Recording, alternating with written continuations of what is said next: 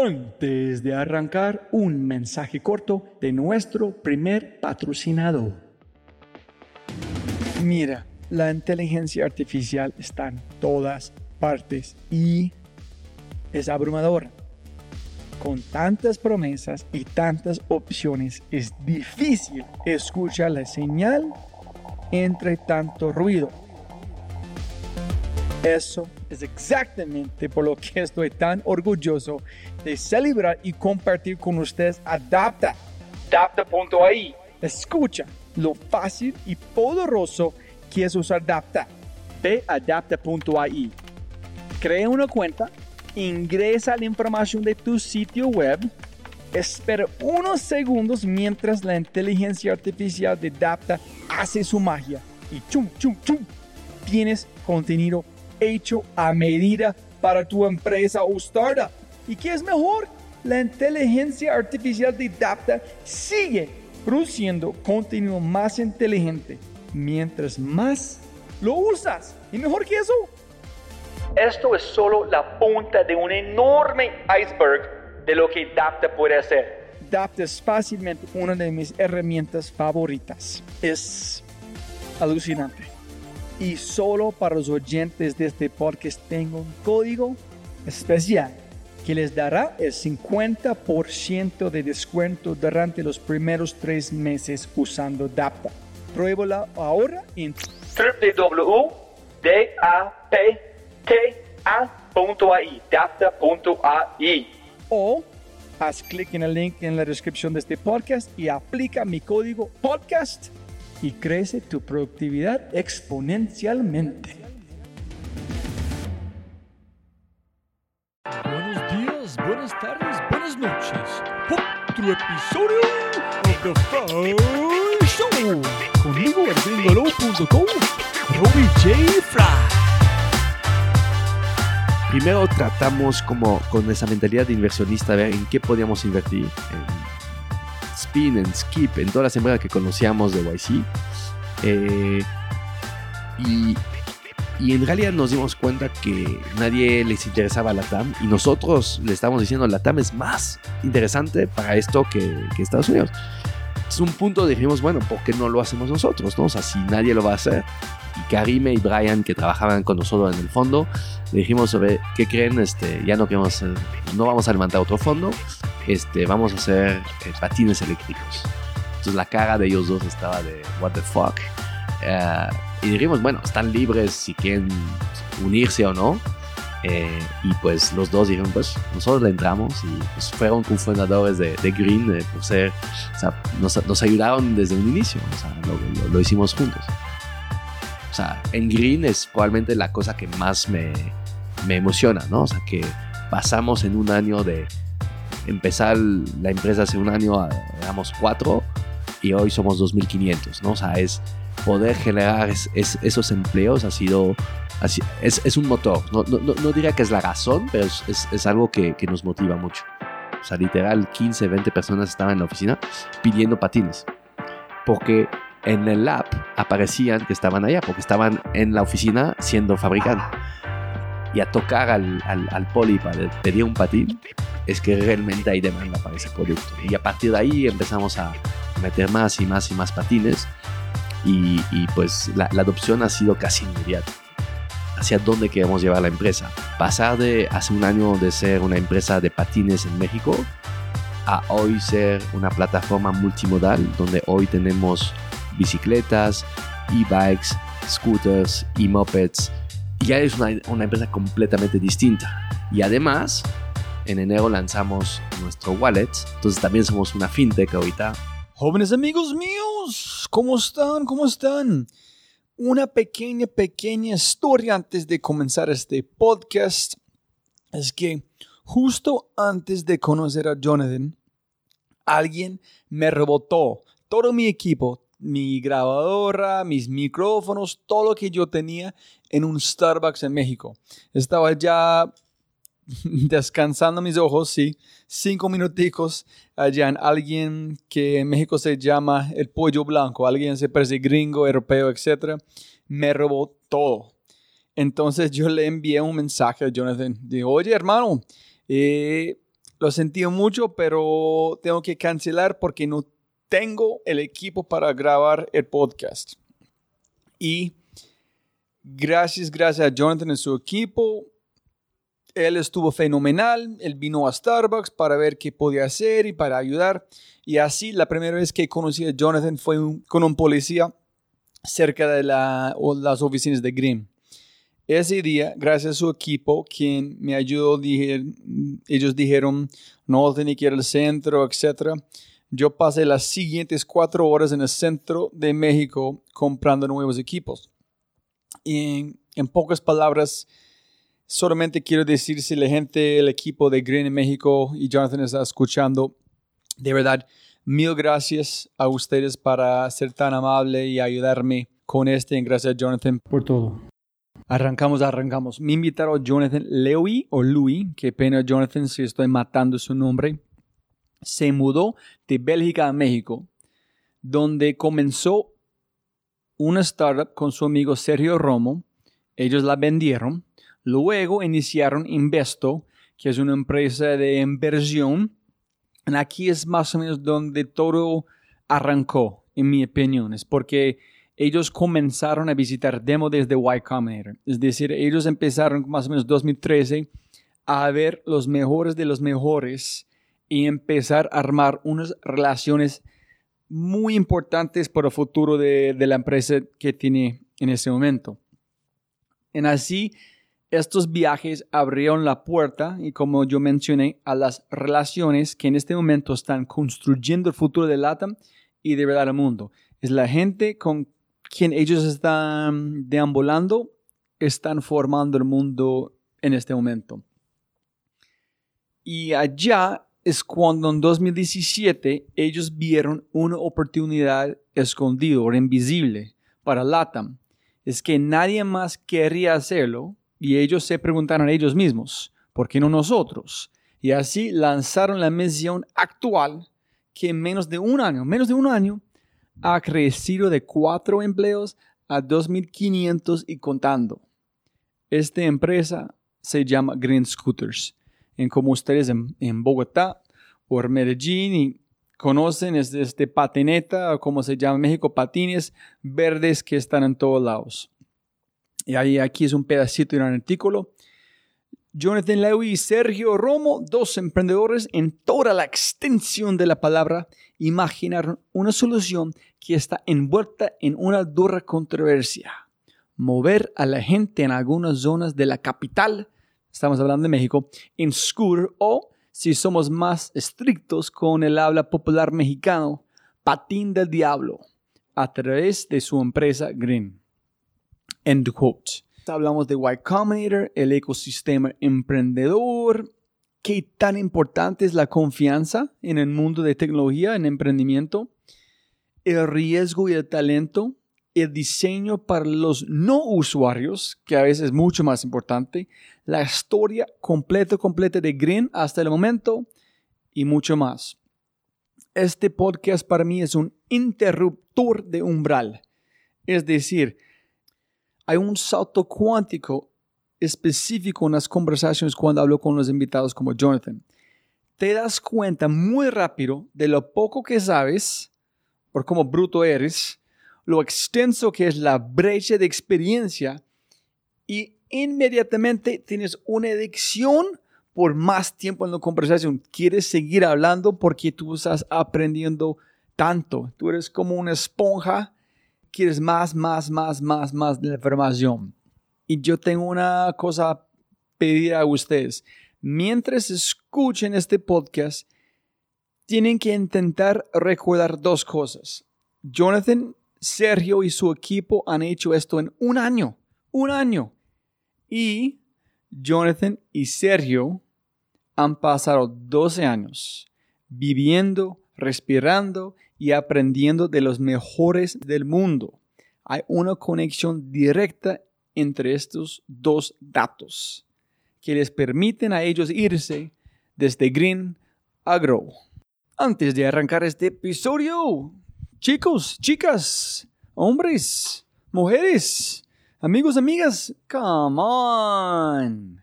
compartir, compartir. Siga mis redes sociales, sigue las cuentas, escribe un mensaje a Jonathan, a la gente de Green. Haz algo, haz algo para promover este podcast, ¿no? Es porque cada vez estamos construyendo este podcast juntos. ¿Y qué más? ¿Qué más? Ah, todos los libros, personas, sitios web, notas que mencionamos en cada podcast es disponible en www.thefryshow.com. Y por favor, eh, suscribir eh, al podcast si es la primera vez que está escuchando en Spotify, iTunes, Google. Y sí, solamente buscan The Fry Show, el nombre de la persona en Spotify y allá puede encontrar todo. Listo, muchas gracias. Esto es episodio 110. Se llama Movilidad Exponencial con el cofundador de Green Scooters, el magnífico Jonathan Lewis. Sonido, sonido. Sonido, sonido. ¿Qué otro es sonido, sonido? Sonido, sonido. Ah, Listo. Jonathan siempre puede ganar más plata, no más tiempo. Muchas gracias por su tiempo. No, gracias por la invitación. Es un placer estar aquí contigo. Este, creo que no fue la mejor bienvenida a México. pero- No, pero, pero ya, ya, ya mejorando, mejorando. Eh,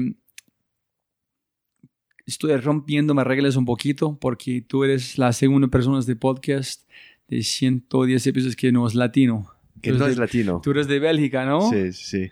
Cuéntame sobre cómo entonces empezamos con su vida allá. ¿Cómo llegaste aquí? ¿Cómo fue su juventud, sus padres? Pues crecí normal, o sea, en Bélgica todo bien hasta que pues estudié, estudié, o sea, estudié mi, la universidad en Bélgica y, y como que tenía ganas de, de descubrir otras cosas y la- quizás la curiosidad de, de- de- pensar que la curiosidad de ver otras cosas y, y- y- y, pues cuando, cuando, cuando estás joven es más fácil viajar y, pensé irme tres, tres, seis meses en México y hacer unas cosas con amigos. Entonces monté un negocio aquí. Em, ¿Vamos bien? ¿Pero por Eh, qué fuiste a México? Y no a Japón, no a Silicon Valley, no a Nueva Bueno, York. tengo, tengo raíces un poco latinos porque mi mamá nació en Perú. Entonces, Ah, tengo familia, ok. familia y, cre- y crecí en esa cultura. No lo había entendido. O sea, cuando tú creces en un país y que, pues, crecí en Bélgica, viví toda mi vida en Bélgica, eh, mi familia, de, mi, de la parte de mi, de, de- de- de mi mamá, son, son europeos que se fueron antes de la guerra en Europa, se fueron a vivir a, a Perú y después se regresaron. Entonces, tampoco, tampoco crecí como, como pensando que era tan latino. Sin embargo, cuando llegué a México, entendí que sí, una influencia muy fuerte latina en, mi, en, en, en mí y en mi crecimiento. Como que entendí muchas cosas de mi familia cuando llegué a México, ¿no? O sea, de cosas que al final son diferentes, ¿no? Cuando, cuando tienes una parte latina. Tú eres como un bicho raro por allá en Bélgica, y llegaste acá fue cosas muy normales, pero allá le- Bueno, soy un bicho raro siempre, ¿no? Eh, allá porque pues tenía hace- algunas raíces eh, distintos y aquí porque pues soy belga y pues aquí me dice, aquí me gusta decir que soy el chilango más belga de México. Este que con el albur mexicano los, los mexicanos que escuchan lo van a entender. Eh, no, pero eh, la, la realidad es que no pensé que sea México tal cual. Fue una oportunidad con dos amigos de la Universidad de Bélgica de montar un negocio aquí. Y que, que, que, que fue una circunstancia que en el principio de 2000, por ahí de 2002, había una oportunidad de hacer, eh, de vender mobiliario urbano, o sea, un, un, un, un negocio muy tradicional, el mueble para poner publicidad, como en Estados Unidos, Clear Channel o, o en Europa GC Deco. Este era un negocio relativamente nuevo aquí, no existía.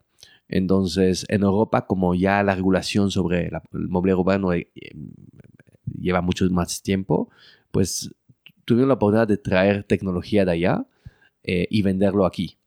Eh, entonces fue un negocio relativamente fácil, eh, pero creo que los problemas que tienes a los 22 años es que, aunque el negocio es fácil, eh, eh, aprender a administrar una empresa es difícil. Entonces, nos fue bien, pero al final nos fue mal.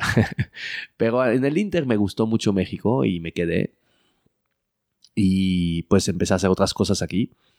Y luego, pues como siempre pasa, conocí a, a- a mi esposa aquí y pues ahorita tengo un hijo eh, mexicano.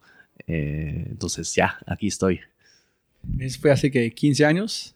Sí, eso fue hace eh, casi 17 años. Entonces, ya llevo... eh, eh, Eso es lo chistoso, es que casi siendo... O sea, a un momento dado, eh, no sé si te pasa a ti, ¿cuánto tiempo llevas en Colombia? Siete. Siete. O sea, en mi caso, casi siento que una mayor parte de mi vida la viví aquí.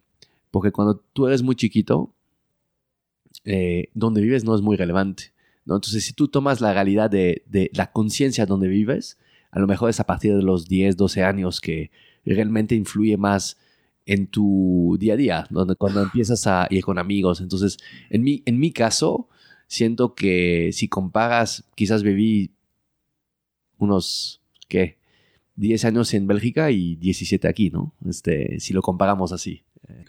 De hecho, eh, siempre pienso en que, pues, ahorita vivo aquí, estoy contento y si mañana tengo que vivir en otro lado, también estaré Sí, contento y, y, pues, nunca pensé que me va a quedar tanto tiempo aquí, pero no significa que me voy a quedar todo el resto de mi vida. Y no, y no me molestaría quedarme, pero creo que es más fácil vivir así que estar pensando siempre en lo que no tienes, donde debería o, o porque no te gustaría a otro lado, ¿no? Entonces, donde la vida me lleve, pues ahí estaré. Posiblemente Sao Paulo, otro Muy, lugar. muy probablemente de pronto. O sea, estoy pasando mucho tiempo en Sao Paulo, que es una ciudad increíble también. Eh, Casi, casi misma población, ¿no? Como 22 millones. en la- en la- sí, las ciudades son, son similares, solo mucho más vertical. O sea, es una ciudad mucho más en altura, eh, edificios altos. Tú no es tan amplio como No. Ciudad de México. No, muy distinto. Es Eh, más como condensado que... Y, o sea, la diferencia es que vas a, a ciertos barrios donde vas a tener muchos edificios de 20 pisos, 25 pisos, lo que es más, menos común en México, ¿no? Entonces estás aquí en México, hiciste esta empresa, no manejaste bien como negocio. ¿Qué fue el próximo paso? Pues, como me gustó México, eh, me quedé y empecé a hacer o- otros negocios aquí, o sea, siempre emprendí. Eh, y lo importante creo que, pues, regresé, o sea, hice otras cosas más en finanzas, luego eh, eh, eh, regresé un poco al mundo del- de la publicidad exterior porque había una época donde había muchos M&As y como conocía todos los, los, las familias que tenían em, mobiliario urbano en la calle, entonces como que ayudé a hacer un par de deals así, así conocí a mi socio actual, Sergio, eh, y él era abogado en ese entonces. Entonces hicimos un par de deals juntos, eh, que era acercar algunas empresas grandes de publicidad con esas familias para poder este, comprarlas. Y de ahí eh, empezamos, mi primera empresa tech fue en 2010 en el food delivery. Este, la empresa se llamaba miorden.com y la vendimos a un grupo español que se llama Sin Delantal. Entonces operamos Sin Delantal durante otro año y pues fue, fue muy Para la interesante. transición. Sí, sí, sí. Este, ¿Pero qué tipo de domicilios fue? ¿Cómo, hace? ¿Cómo funciona? Era, eh, o sea, la- el marketplace eh, de donde están todos los restaurantes y, y- y- y tú pides por, por eh, eh, como iFood en Brasil, como pedidos ya en Argentina. En Colombia fue más similar a domicilios. Sí, como Porque domicilios, solamente sí. restaurantes que ya tienen domicilios, Exacto. no estás atacando todo. Exactamente. Ok. Tampoco teníamos los repartidores, o sea, eh, eh, o sea, ellos mismos mandaban la comida. ¿Y hiciste ya en un año? ¿Vendiste un año? No, fue en 2010 lo lanzamos, finales de 2012 lo vendimos a Sin Delantal. ¿Ellos llegaron con la oferta No, o ustedes perdón. buscaron a ellos? Al, al año, perdón, perdón. Eh, sí, casi al año vendimos a Sin Delantal y en finales de 2012 lo que sucedió fue que Sin Delantal se vendió en partes a Just Eat, un grupo eh, inglés, y entonces nosotros salimos, eh, eh, Sergio y yo salimos ahí de la empresa y, y a partir de ahí em, nosotros empezamos a invertir. Eh, con, con algo del éxito que tuvimos allá, decidimos reinvertir esto y empezamos a invertir como ángeles inversionistas en, en varias empresas. Con el propósito de reinvertir en este ecosistema que falta en ese tipo de inversión. Sí, exacto. O sea, lo que vimos es que en nosotros, nosotros con, con mi orden nunca pudimos levantar capital. O sea, lo fundamos nosotros y con nuestro propio capital. Entonces, porque en esta época, en 2010, no había acceso a capital eh, de VC, no existía. Eh, ¿Quién hizo todo el desarrollo de software para, para esta empresa? Pues cometimos todos los errores que puedes cometer. O sea, contratamos una empresa para, para hacerlo, lo que obviamente no. Ninguno de ustedes es. O sea, cometimos muchos errores. Obviamente no, a, esta época no sabía lo que sé hoy, ¿no? Eh, y probablemente por eso también no pudimos crecer más rápido. Eh, pensábamos que íbamos a tener mucho más tiempo antes que venía competidores extranjeros. Sin delantal eh, y, y, Delivery Hero llegaron relativamente rápido eh, y por eso también decidimos vender a Sin delantal. Fue una oportunidad para nosotros poder operar con más capital, poder crecer el negocio. Al final, Sin delantal se quedó como el ganador en la región, o sea, en, en México durante muchos años hasta que después llegaron este, Uber Eats, eh, Rappi, eh, Postmate, entonces... ¿En quién fue? ¿En ellos te compraron para tener como una expansión de mercado instantáneo? Es decir, compramos porque cuando entramos ya tenemos una posición de, de, market share, no tenemos que pelear por este, no podemos expandir y escalar esta empresa. ¿Cuál fue el propósito que ellos vieron en ustedes? ¿Solamente eliminar otra competencia? Conquistar el mercado con ustedes tienen distancia, unas ubicaciones que no fue eh, parte de otro grupo? Pues en el momento, este, nosotros eh, pensábamos porque éramos muy buenos. La realidad es que eh, muy probablemente a ellos su, su launch en México fue bastante mal, no les fue bien y entonces eh, nosotros teníamos el problema de no tener capital, los, los grupos extranjeros llegaban con, con muy bien fundados. Entonces, fue más bien un, un, un, lógica, ¿no? O sea, de que nosotros podíamos beneficiar de su, de su tecnología, de su experiencia, y ellos necesitaban gente local que ya tenían, este, nosotros ya, ya éramos líderes en ese momento, y gracias a esto pudimos mantenernos líderes. Entonces fue, fue, fue fue yo creo algo que tenía sentido para ambos en el momento. Entonces ellos están comprando conocimiento cultural y contexto. Creo que eso fue uno, dos fue cierto parte del mercado, probablemente también el equipo que ya teníamos, este, y finalmente, ¿quién hizo el desarrollo de su software? ¿Un otro equipo que ustedes contactaron? No, no, el Cinedental sí tenía su, tecnología propia. pero antes. No, nosotros contratamos una empresa de desarrollo. Entonces no fue in-house nunca. En mi orden no. Wow. Entonces ustedes arrancaron una empresa y vendieron sin un equipo de desarrollo in-house. Sí. Y, la, y tú, ustedes ofrecieron equity algo con esas personas, esos fulanos, diciendo, oye. Fue pagado por nosotros. Entonces ellos no ganan nada cuando ustedes vendieron, solamente ustedes. Bueno, ganaron, o sea, les pagamos un servicio, ¿no? Eh, sí.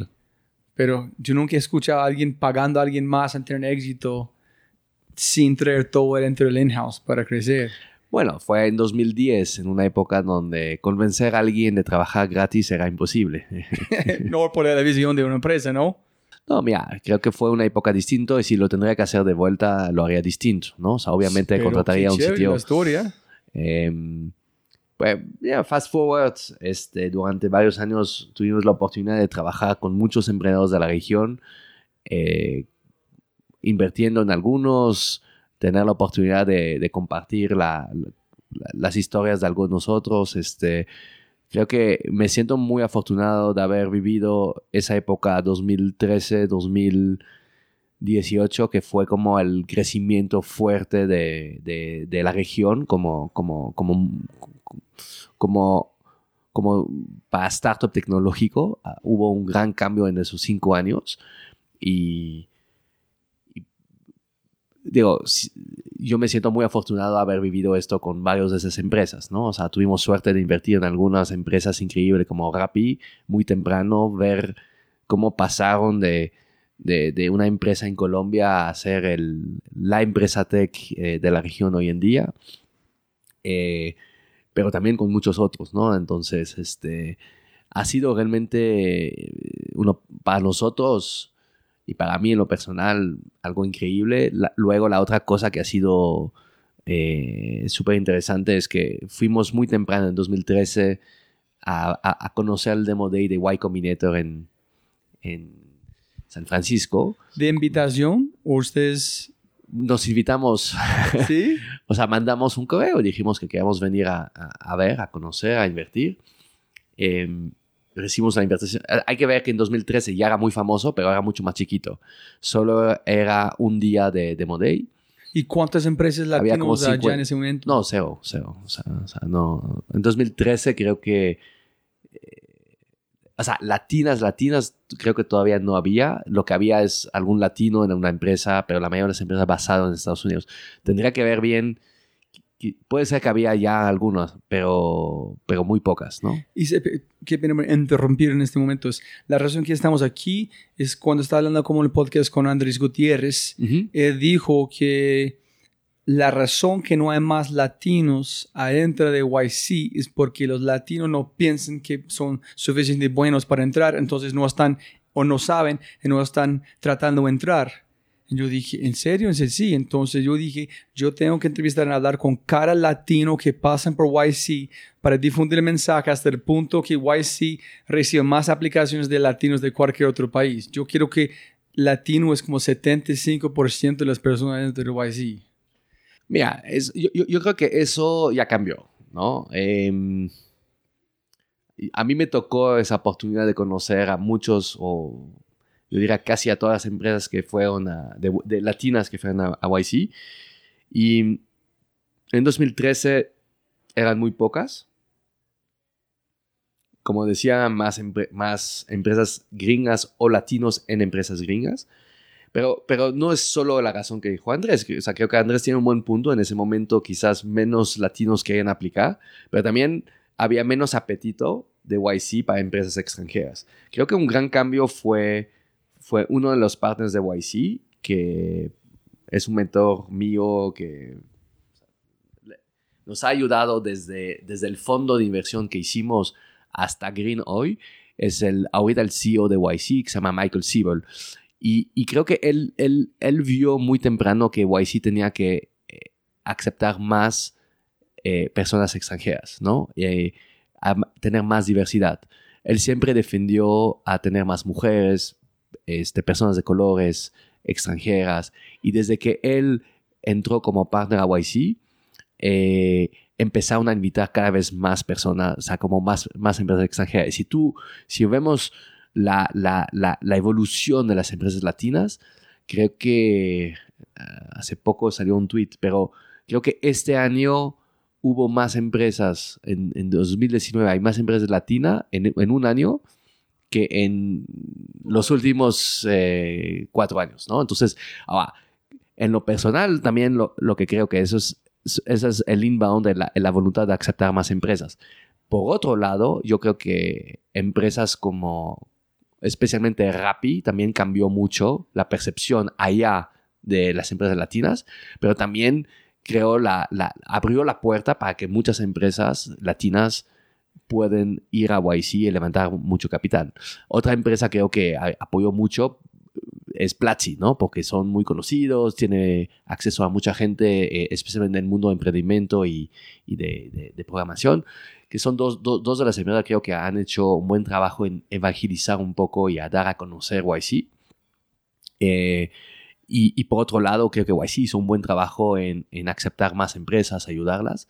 Y sí, yo, yo, yo creo que con, con- con Green tuvimos muchísima suerte de, de- de- venir después, ¿no? Porque nos abrieron un poco el camino. Entonces, llegaste allá para escuchar los pitches en Demo Day Sí, en 2013. sí. En, este, en su empresa de inversión tuvo un nombre que, ¿cómo se, cómo se- O sea, eh, em, el primer, o sea, hicimos dos fondos. Un primero que se llama Investomex. Ajá. Este, este está, eh, yo diría más como angel investor, investment, o sea, era principalmente nuestro dinero, algunos amigos que invirtieron con nosotros. Y luego hicimos Investo como fondo. Eso ya más institucional, ya con el PIS, ya un fondo un poco más. ¿Ese es qué más? ¿Pre-seed? Siempre ha sido pre-seed seed ah, con follow-ons. Entonces es como Ah. 50, 500 más o menos. Hemos hecho de todo. Eh, nosotros con el fondo más que todo, con, con- con- como Angel fuimos como aprendiendo y entendiendo, ¿no? Entonces hicimos cheques muy variados, ¿no? Con el, con el fondo estuvimos un poco más eh, eh, estructurado y lo que hicimos fue más basado sobre el ownership. Entonces siempre buscamos tener entre 0.5 y 1% de la empresa, o sea, súper pequeño. Y entonces adaptamos el cheque a la etapa en la cual invertimos. O sea, hemos hecho cheques de, como primer cheque es de entre 5 y 100 mil dólares, ¿no? Porque al final lo que buscábamos era el, el, el ownership.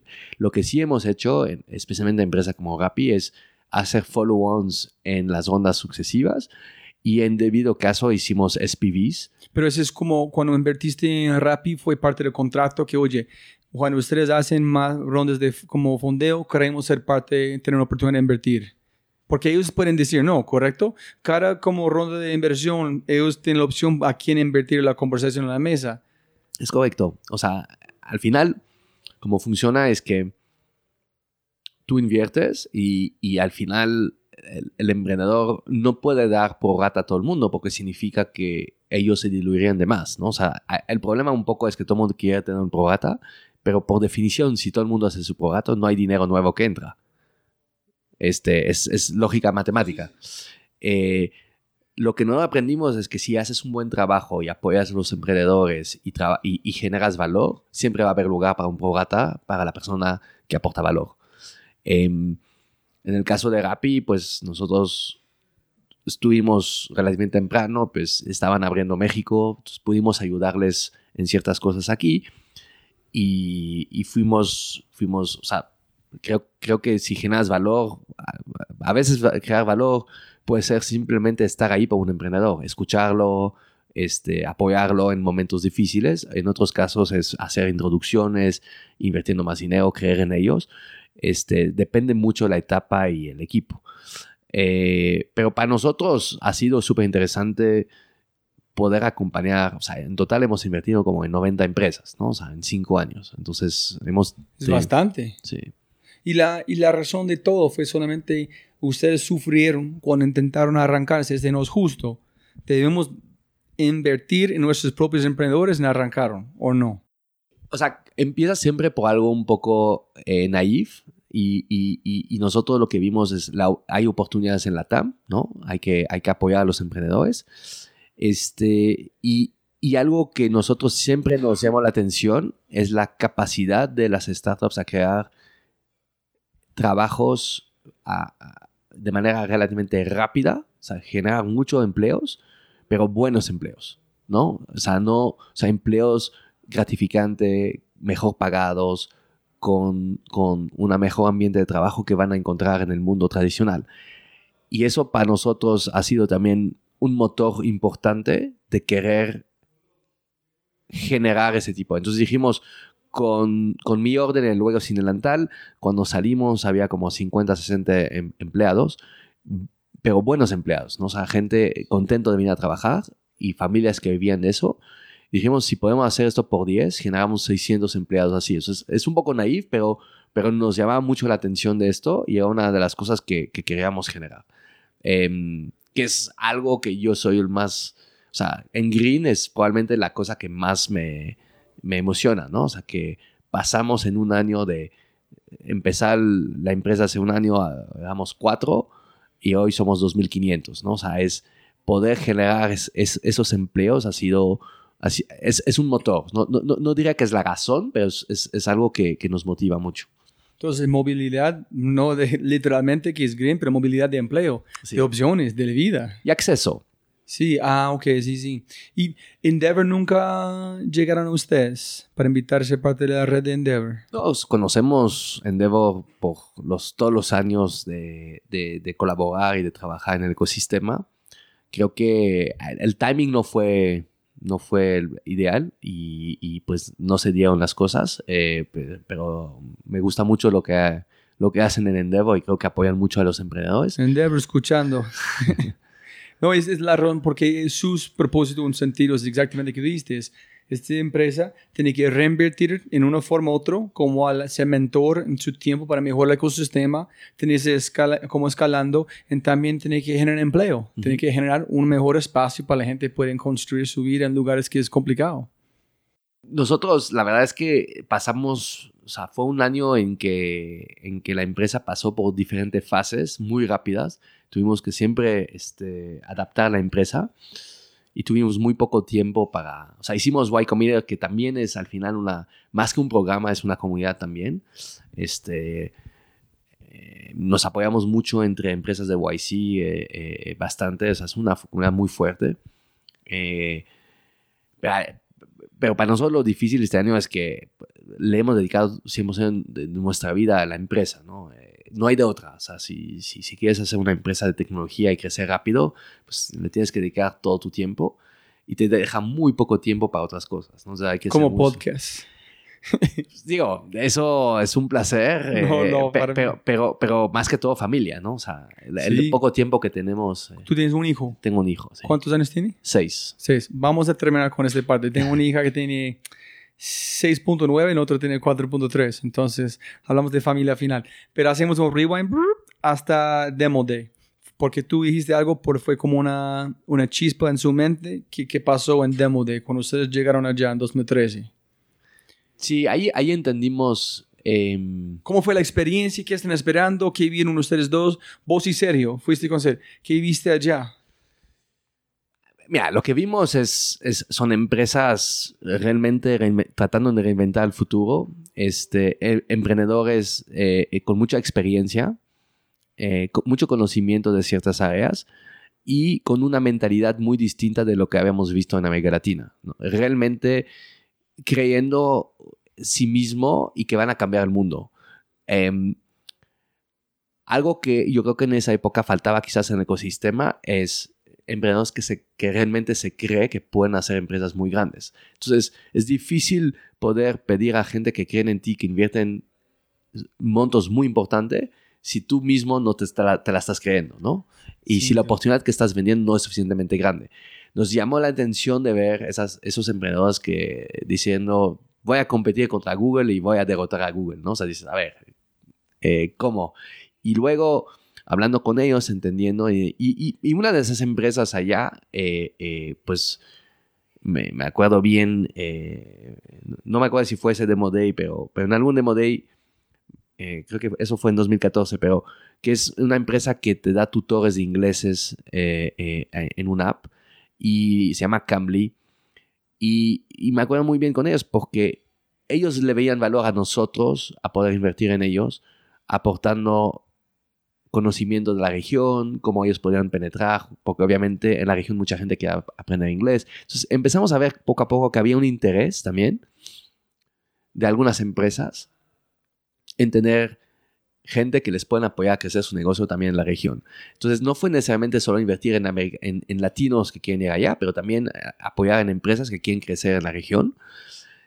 Y, poco a poco es como, como nació Investo, ¿no? O sea, cuando entendimos un poco el rol que podíamos jugar y pues desarrollamos, eh, fuimos a todos los Demo Days since then eh, y hemos invertido en probablemente unas 50 empresas de YC en total, ¿no?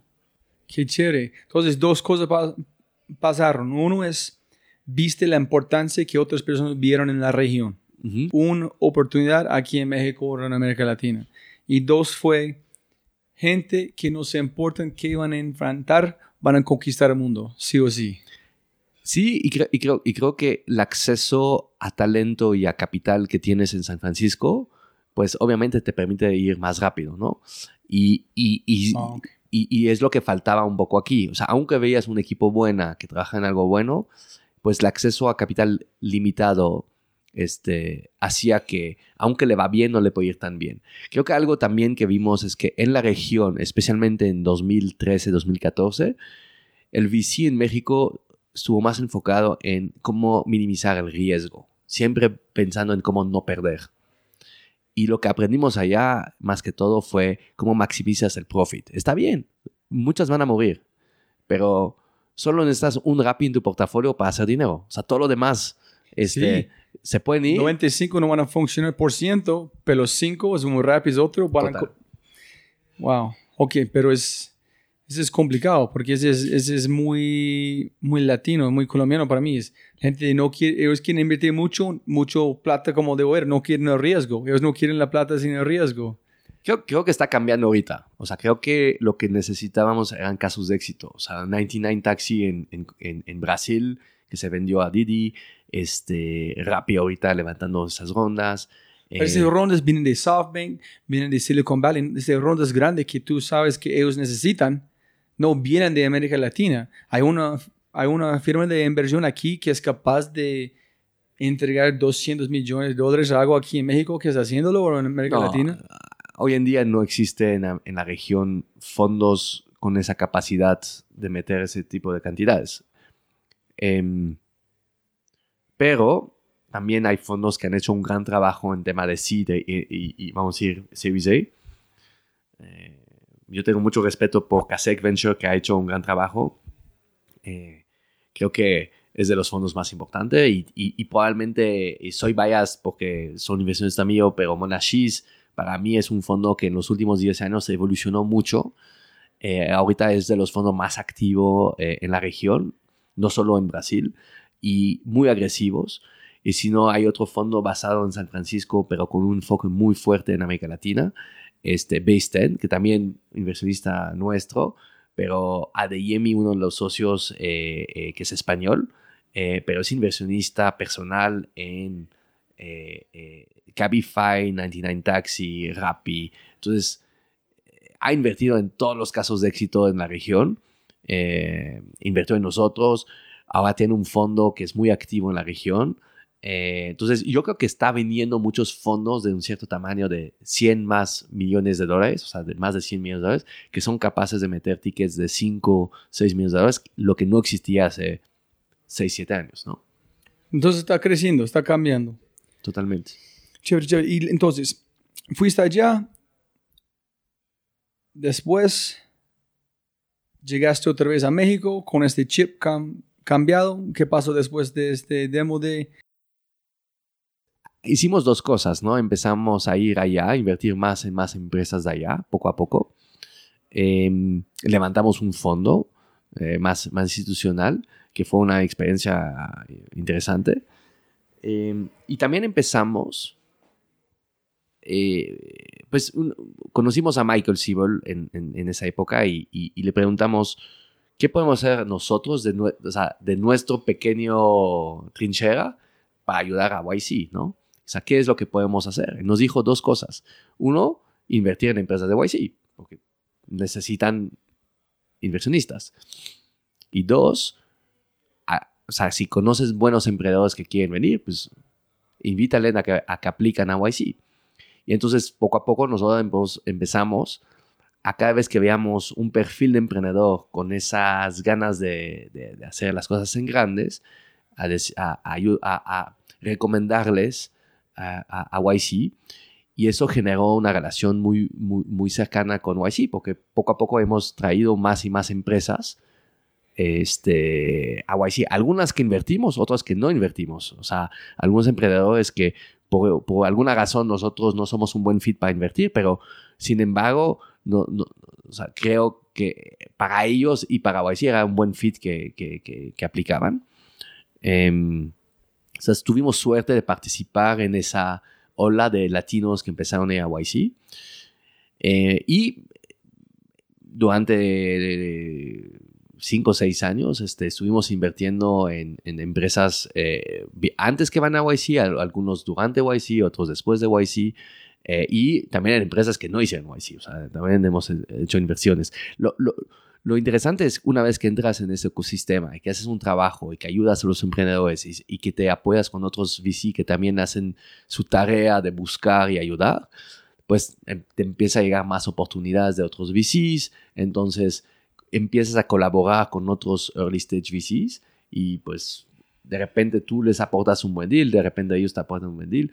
Lo importante es juntos invertir en, en empresas chingonas, ¿no? O sea, en empresas que pueden cambiar el mundo. Cuando después de este, cuando empezaste a masticar, manifestar la idea de, de Green? ¿Este fue serio? ¿Fue ustedes dos? ¿Cómo fue el proceso mental de este pensar en las patinetas? O no sé pues, cómo ustedes cómo definen qué hacen. ¿Es transportación como movilidad? ¿Es algo diferente? Pues eh, primero, antes que todo, es cuando vendimos en 2013 más o menos la empresa y que la idea de invertir vino de un ángel inversionista eh, latino en, en, San Francisco que se llama Ariel Poller, que es un, un, ángel muy conocido en Estados Unidos, que él nos dijo en ese momento, si no tienen otra idea así que quieren hacer, mejor invierten eh, en lugar de, de, estar algo, haciendo algo que no, no te apasiona. Entonces por ahí empezó. Y haciendo fast forward ahorita a 2018, estábamos en un momento en que íbamos a levantar un nuevo fondo. Eh, la verdad es que nos fue muy bien en el, en el fondo. Eh, tuvimos suerte de invertir en, grandes emprendedores y buenas empresas. Y estábamos como en el proceso de levantar ese segundo fondo cuando vimos lo que estaba pasando en tema de, de, los patines en Estados Unidos. Nosotros siempre creímos en movilidad, creímos que movilidad es un punto muy importante en la TAM. en, Estados Unidos, en Europa, eh, el tema de movilidad, tienes transporte público, tienes menos tráfico, las distancias son más cortas, entonces no hay tanta necesidad. Siempre dijimos, micromovilidad en la región es sumamente importante. O sea, hablábamos hace rato de la densidad de las ciudades como Sao Paulo y México. Em, el tráfico es, terrible y necesitas otras opciones para moverte. Entonces, mi socio Sergio ya tenía un patín hace dos años o tres años, eléctrico. Pero el concepto de, de, ser dueño del patín no es lo mejor, porque cuando llegas a la oficina lo dejas, luego vas a una junta, vas a tu casa, el patín está en la oficina, tú en tu casa, o olvidaste el cargador y entonces no lo puedes cargar. Y el, patín se quedó en la oficina y se murió allá. El día que tuvo un, flat tire, eh, o sea, se, le ponchó una llanta. Y el costo de una llanta costaba 3 dólares, pero traerlo de China con los impuestos costaba 100. Entonces ya, ahí se quedó el patín. Eh, todavía lo tenemos en la oficina, en, la bodega. Eh, lo, llamamos el patín abuelo. Este, pero entonces vimos esto y cuando vimos en, diciembre de hace un año y medio eh, lo que estaba pasando con Bird en, Los Ángeles, pues se nos hizo mucho sentido. Primero tratamos como con esa mentalidad de inversionista, ver en qué podíamos invertir, en Spin, en Skip, en todas las empresas que conocíamos de YC. Eh, y, y en realidad nos dimos cuenta que nadie les interesaba la TAM y nosotros le estábamos diciendo la TAM es más interesante para esto que, Estados Unidos. Entonces, un punto dijimos, bueno, ¿por qué no lo hacemos nosotros? ¿no? O sea, si nadie lo va a hacer. Entonces, fue un momento un poco raro de hablar a nuestros LPs del, del fondo diciendo, este, suena loco, pero no vamos a levantar otro fondo porque queremos hacer esto. Y la, la gran sorpresa, y, es donde te sientes también fuerte, es cuando esos mismos LPs nos dijeron, pues me parece increíble, yo le quiero meter. Entonces, en muy pocos días teníamos capital para poder arrancar este, eh, eh, el negocio. Creo que al final ahí te das cuenta de el, que, ha sido un trabajo de cinco años de crear esa confianza con algunas personas. Eh, y, esos inversionistas fueron los primeros en, en mandarnos un cheque. Y tú lanzaste Green en 2014, ¿no? No, en 2018. ¿2018? Sí. ¿En serio? Sí. Solamente hace un año. Hace un año. Sí. O sea, entre 2013 y 2018 invertimos.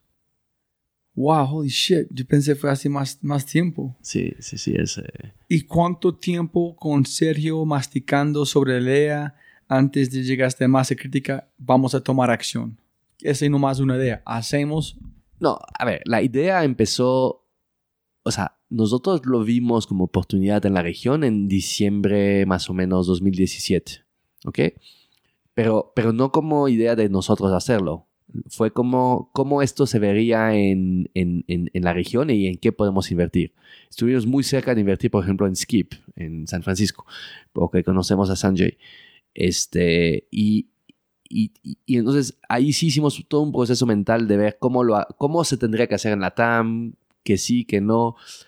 Y en abril decidimos de, de no hacer el fondo, de dedicar, o sea, de ver cómo lo podíamos hacer nosotros aquí.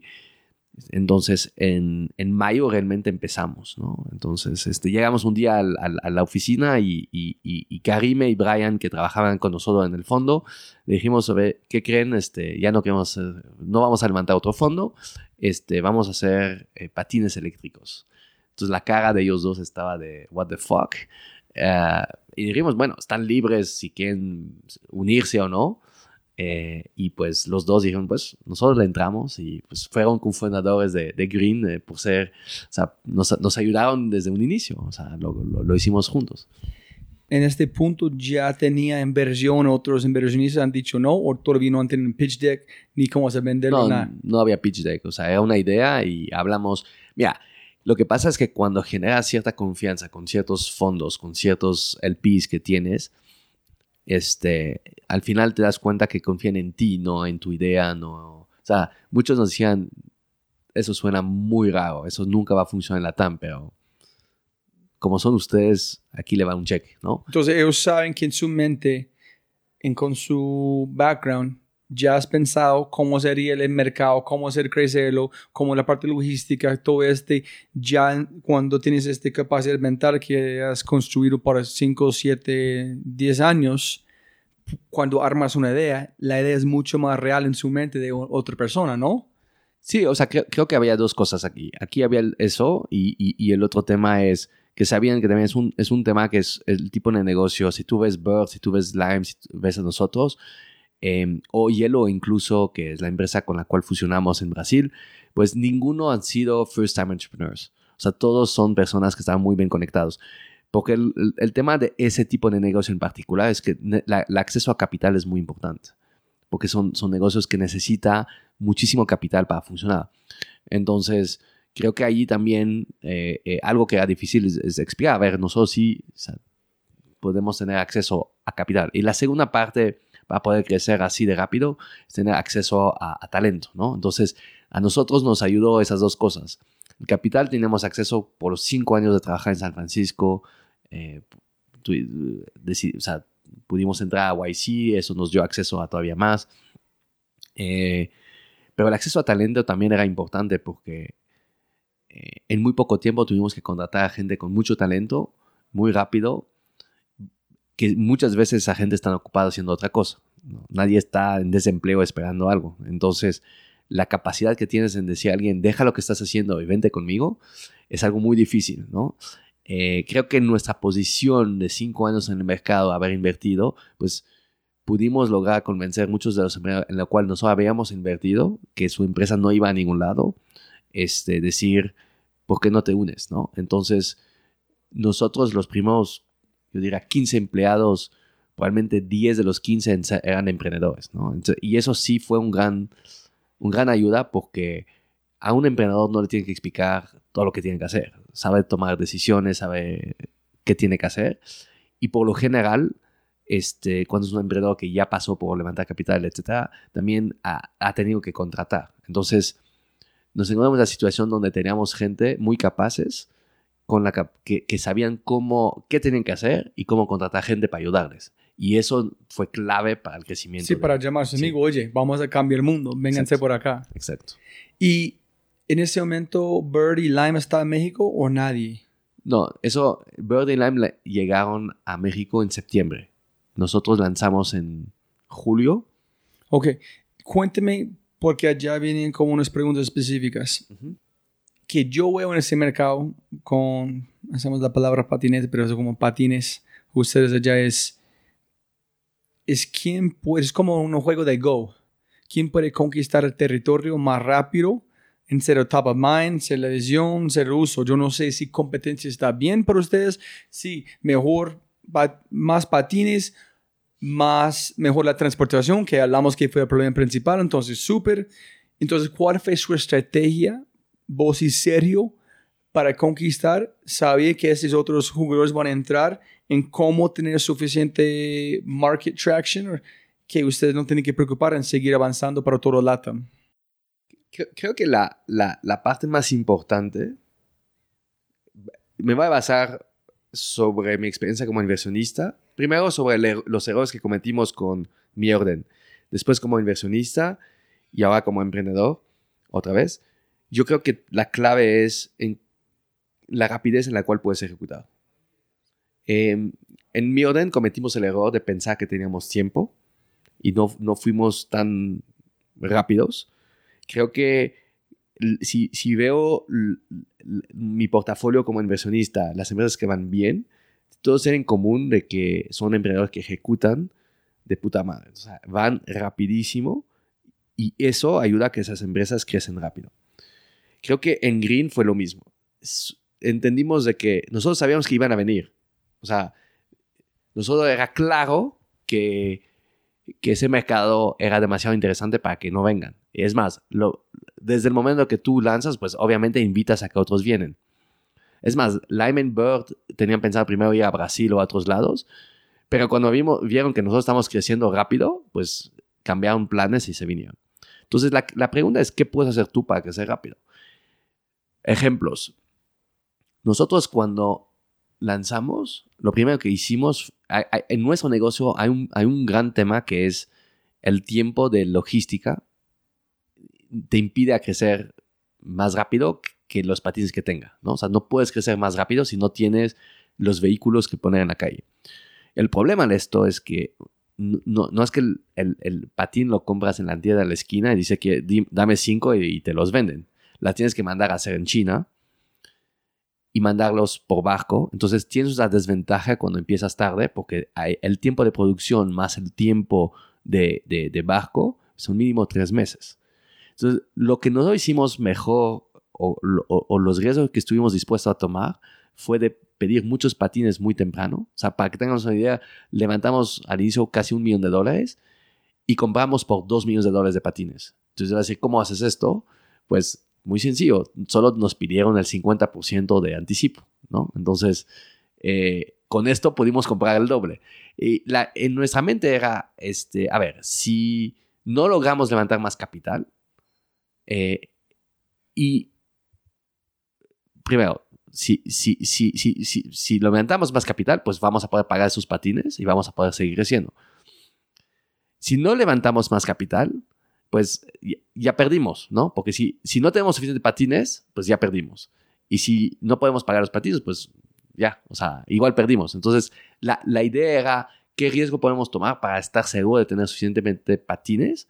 Y lo que hicimos también fue un poco una locura, fue comprar patines sin, sin branding y lo- los pintamos aquí en México. O sea, los mandamos así y los, o sea, no, no perdimos tiempo en, fa- o sea, compramos como stock que había que en realidad no eran hechos para el meter en la calle. O sea, y si tomamos muchas decisiones así que nos permitió estar mucho más rápido. La segunda cosa que hicimos fue ir muy rápido al extranjero. O sea, abrimos en, muy rápido en Brasil, en Colombia. eh, y, y creo que es importante porque cambia el chip de la empresa. O sea, entiende que esa rapidez, es, es- es- es- esa necesidad de crecer, de abrir nuevos mercados, lo transmites a tu equipo. Y se vuelve como la segunda naturaleza de la gente de pensar en crecer.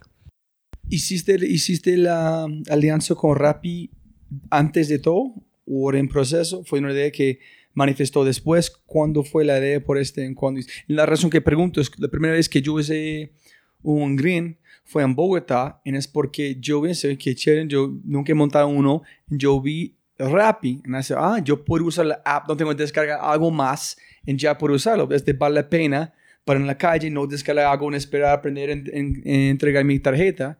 Y fue Bogotá, un patín es una delicia. La mejor cosa del mundo, una ciudad tan grande como este. Entonces, eso es como llegó a ustedes. Fue Rappi, porque yo vi el ic- icono y dije, ok, menos pasos, más sencillo para probar-. Sí, creo, creo que eso fue la idea. Creo que, a ver, al final la relación que tenemos con Simón y Sebastián es de- desde el momento que invertimos back in the days eh, con el fondo. Y, y- y, pues cuando lanzamos Green, obviamente el- como amigos les preguntamos su opinión y, y, que, y, y qué nos recomendían. O sea, los respetamos no solo como amigos, pero como emprendedores por lo que han logrado. Eh, entonces su opinión, su- su- sus consejos han sido clave en el, en el éxito de Green. Y, y parte de esto fue como, ¿qué podemos hacer juntos? ¿no? Eh, ¿Y qué vamos a hacer juntos? Porque seguimos trabajando juntos y, vienen buenas cosas todavía adelante. Eh, creo que lo interesante aquí es que Simón Sebastián, eh, pues, estaban pensando en cómo nos pueden ayudar, no, no solo en, cómo ganar o, cómo mejorar cosas para Rappi, pero también fueron muy, muy conscientes de que dijeron, bueno, si podemos ayudar, pues mejor, ¿no? Y creo que lo importante fue sentarnos y a ver cómo, cómo nosotros podemos ayudar a Rappi para su negocio y cómo Rappi nos puede ayudar. Principalmente para nosotros lo que tú mencionaste era importante, ¿no? La fricción, la gente de probar al inicio, este, y eso nos ayudó. Pero otra cosa que también nos ayudó mucho Rappi es que nosotros lanzamos y mandamos patines a siete países, este, casi en el día uno, y, y la, con, la fricción de que en algunos países, en la mayoría de los países, no teníamos ni constituido una empresa ni una cuenta bancaria. Entonces, ¿cómo haces para importar? Entonces, este, ahí también Rappi nos ayudó mucho porque ya tenían infraestructura allá. Entonces, fue más allá de solo la aplicación, fue realmente como apoyarse. Y pues eh, creo que como empresa, y, creo que es algo que también aprendimos en San Francisco de- del tiempo que pasamos allá, de la semana que invertimos, es ganas mucho en apoyarse. Este, es algo que sucede muchísimo allá y que históricamente en América Latina falta. Las empresas nos apoyan, nos ayudan. Este, incluso a veces hasta se, se bloquean, ¿no? Cuando no entienden que no somos competencia. O sea, la competencia es, es, es el mundo tradicional, no, no, no las empresas de tecnología. Espero que eso sea el primero de mucho, ¿no? O sea, que en, en adelante este, podemos, este, no sé si entrevistaste a los de Symmetric ¿De dónde son? de Colombia. ¿Cómo se llama? Antes hicieron YC con una empresa que se llama Europea. Ajá. Ahorita pivotearon, se llama Symmetric. Este, Ok. Estaban trabajando con nosotros, con Rappi. Este, debes de hablar con, con, con ellos. ¿Y qué hacen? Ahorita es súper interesante lo que están haciendo. Eh, consolidan, o sea, empresas como nosotros y Rappi que tenemos este, muchísimo pedidos para Rappi o para nosotros viajes todos los días. La consolidación de la información real es súper difícil entre lo que tienes registrado y lo que realmente entró en tu cuenta. Entonces, ellos desarrollan todo un- eh, una plataforma que te permite dar esa, esa data eh, eh, En tiempo real. Sí Para usarlo. para usarlo y para- para saber exactamente cuánto dinero realmente entró en tu cuenta y darte cuenta muy rápido entre lo que entró, los pedidos cancelados, etc. En ese es para entregar esa herramienta a la gente de recursos humanos, a customer support, a operaciones o a quién. Más que todo es primero para que tú tienes la data correcta, ¿no? Que, que no hay un gap entre, entre, El tiempo, lo- entre el tiempo de que tú tienes tu estado de cuenta, etcétera, versus lo que tú tienes registrado en tu plataforma. Entonces, está muy interesante. Vale la pena que hablas con ellos y están haciendo un gran trabajo. Y si, si, si, le preguntas a, a- a nuestro CFO, dice que es la mejor empresa ¿En el mundo? del mundo. Qué chévere. Entonces, empezaste con toda esa estrategia. Ese fue, ¿cuán- ¿Qué fue día uno con los patines? ¿Hiciste algo de campaña de mercadeo? ¿Dejaste cuántos? ¿En dónde? ¿Y cómo? ¿Cómo El, empezaste el- a el medir? día uno fue, creo, el 15 de julio del año pasado en la Ciudad de México. ¿Dónde? ¿Roma Norte? en la Roma Norte, este, nuestras oficinas, estábamos trabajando de un coworking, este, y pues ahí estábamos asamblando los patines uno por uno físicamente en la oficina. O sea, fue una locura. So, compraste todas las partes allá en China. Sí. O sea, el patín, el patín venía ya asamblado, pero la, la parte del IoT la hacíamos nosotros aquí y uno por uno. Y, ¿Todo el día? No, no, no. Ok, ya- ok, ya- ya sí, no, sí. No, no. No sé si un de bodega tú dijiste que toda la parte de la, de América Lat- Latina ustedes hacen allá en invierno. Ok. Eh, y, y pues el primer patín lo, lo fui a dejar yo este, en un restaurante de un amigo, este, porque nosotros trabajamos con las zonas green, que es donde dejas los patines, y, y en un restaurante de un buen amigo mío, como diciendo, bueno, como es un restaurante de un amigo, pues hay más confianza, ¿no? Y pues sentí lo mismo que la primera vez que dejé a mi hijo a la escuela, ¿no? Y que lo ves entrar y, y- y te, te- te- tienes que alejar y dejar, este era el mismo sentimiento dejar a un bebé allí. ¿Te sentaste allá en la silla para esperar quién va a Casi, casi. Este, lo, lo que, lo que hacíamos en un inicio, como había muy pocas unidades, eh, es que en el, lo seguimos haciendo ahorita, pero ahorita obviamente está más por default casos raros, ¿no? En ese momento seguíamos patín por patín hacia dónde iba, veíamos en el mapa y cuando se salía de la zona de cobertura mandamos por él, iba alguien atrás, etc. Hoy en día obviamente es mucho más sofisticado y el, solo, solo vemos los casos que salen de, del ordinario, ¿no? Y, pero sí, fue, fue una experiencia eh, bastante interesante como, como, como dejar ese primer patín. Pero Eh, ¿cuántos dejaste primera vez? No, primero fue uno y, y- y luego... ¿Y quién fue la primera persona que usó? Uf, no sé. Eh, pues, la verdad es que lo único, nosotros, los datos que tenemos normalmente, el mínimo dato es un número de teléfono, o sea, tampoco, porque no te tienes que registrar tampoco, ¿no? Eh, lo interesante después fue que, pues, obviamente empezamos a meter más y más patines y como, como te decía que los hacíamos el, el, el- el IoT en la oficina, eh, pasó algo curioso que de repente empezaron a llegar decenas de personas, o sea, literal 15, 20 personas estaban en la oficina pidiendo patines. Porque en el lab aparecían que estaban allá, porque estaban en la oficina siendo fabricados. Y cuando me... La, cosa más difícil de explicar a alguien es el product market fit. ¿Cómo explicas product market fit? ¿Cómo, cómo, cómo puedes determinar? Porque cada negocio es distinto. Para mí eso fue el momento. Ese fue el momento donde dije, si las personas están capaces de caminar hacia una oficina y a tocar al, al, al poli pedir un patín, es que realmente hay demanda para ese producto. Y a partir de ahí empezamos a, a meter más y más y más patines y, y pues la, la, adopción ha sido casi inmediata. ¿Cuándo fue, no sé si fue constante, pero un momento de felicidad? Entonces, ok, todo su tiempo han trabajado, inversionista, llegando a Silicon Valley, toda esta confianza que ha construido, una idea, armar el equipo, hacerlo, and then, holy shit, this is working. It is real. It's not an, I mean, it's actually, el sueño está convertido en realidad, no más es, es ¿sabes? Como me, me suena como un poquito fantasmagórica, que es casi no real. Desde algo que, que miles y miles de neuronas como chispando hasta algo, una conversación en ya, en, en, está en un éxito. Mira, ha sido, han sido cada semana cosas así. La verdad, en un año es, son 52 semanas. Y, y, y, en un año pasamos de, de cuatro personas en un coworking con una idea a 2.500 empleados en siete países, 27 ciudades. Entonces, te podría decir que cada semana hubo algo súper positivo. También cada semana algo horrible. O sea, eh, yo creo que como emprendedor eh, es esa capacidad de pasar en un día de la felicidad al enojo y, luego poder llegar a casa y, dormir a tu hijo eh, o, o, llegar tarde y, cenar con tu esposa o lo que sea, pero, pero, pero, pero poder manejar eso es la parte más difícil. Y no digo que lo he logrado, ¿no? Lo estoy trabajando todos los días, pero es muy difícil porque es, son todas las emociones en un día. Eh, obviamente hubo momentos increíbles, si es una serie A, este, las fusiones, este, cosas muy importantes. No sé, la semana, hace dos semanas estaba en Brasil y uno, inauguramos nuestras nuevas oficinas.